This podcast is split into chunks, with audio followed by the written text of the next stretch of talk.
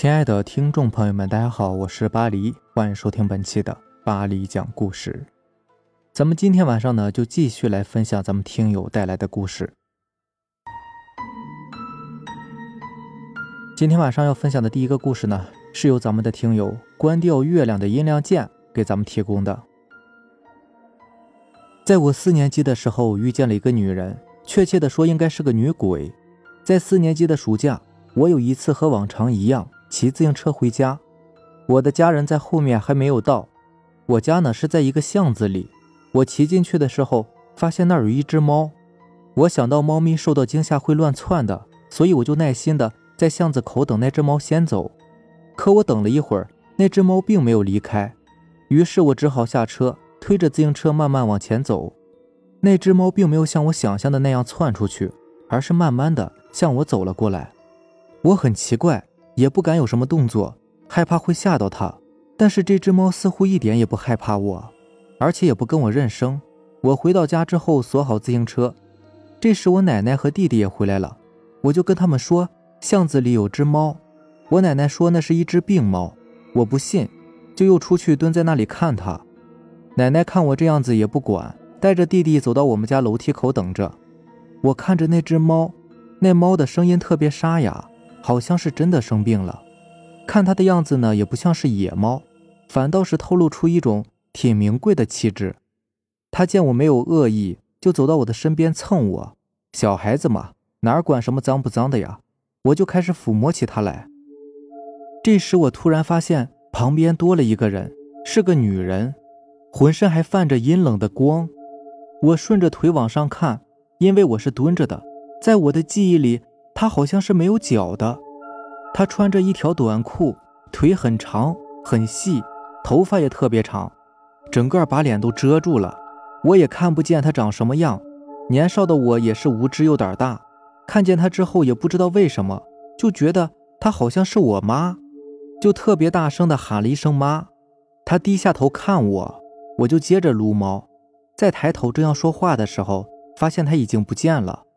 那个时候也没有多想什么，刚好我奶奶又喊我，我就回家了。回家的时候，我问我奶奶：“我妈怎么没有进来呀？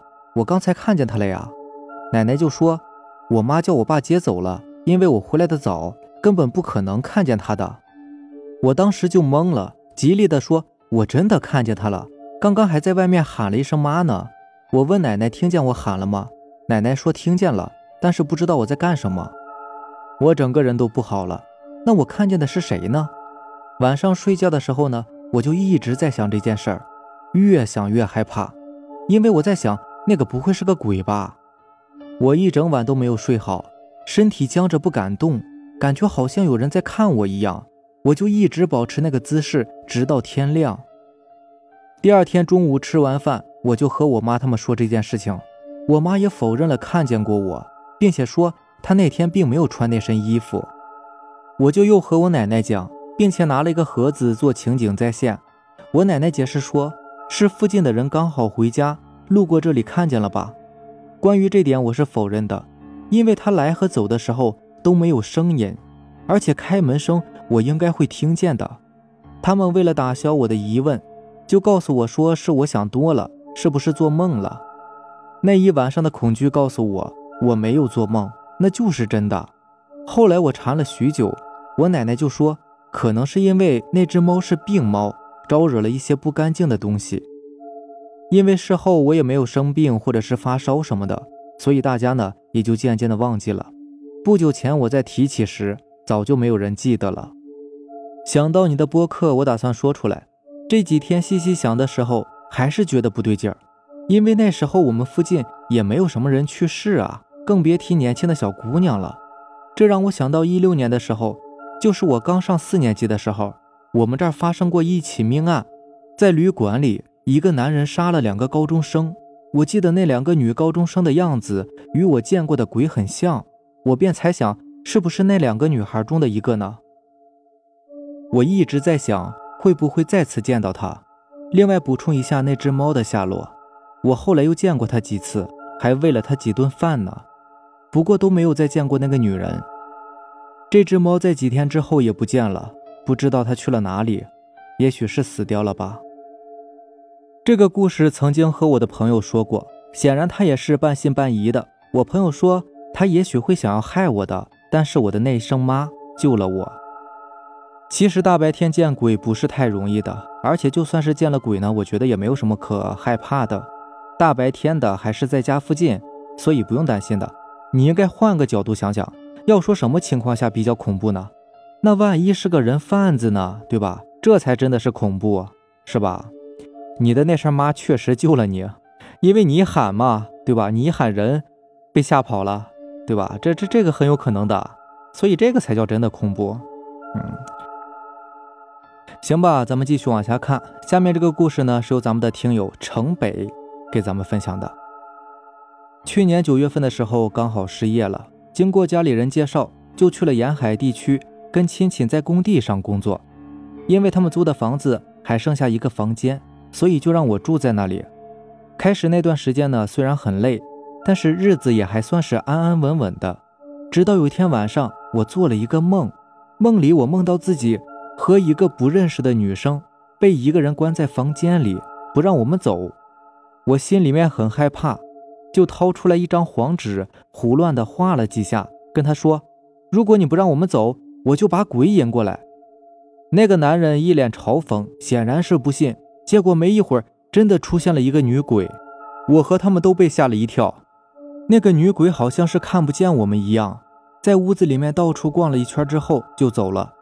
我瘫坐在卧室房间的门口，结果那个女的和拘禁我的那个男人一脸惊恐地看向我的方向，吓得乱叫。我抬头一看。一个女鬼站在我卧室背后的门口看着他们两个，然后又低下头看向我，突然说了一句话：“你能看得见我？”然后就朝我抓了过来。我吓得是冷汗直流，一下子就惊醒过来。我打开灯，坐在床上，回想着刚才梦里的事情。梦里的房间竟然和我现在的房间布局结构一模一样，而我的房间有两个窗子。一个在墙边靠近街道巷子，一个在床头用布遮住的。我把布扯开，看见一张很大的老海报，上面是一个女的。这也太巧合了吧！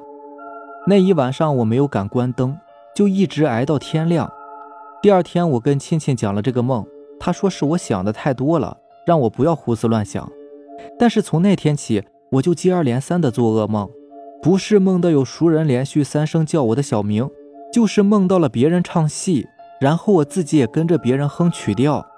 后来打听到，在我们之前租房的是一个律师，但是不知道什么原因，也是急急忙忙的就搬走了。在后面我也不敢跟着亲戚继续做下去了，只能回了老家。而在我回来之后，就再也没有出现这种情况了。我想可能是那个房子有问题吧。不过，既然离开就没事了，那倒也不用担心。行吧，那咱们今天晚上的故事就分享到这里吧。如果喜欢咱们的节目呢，就点个订阅吧。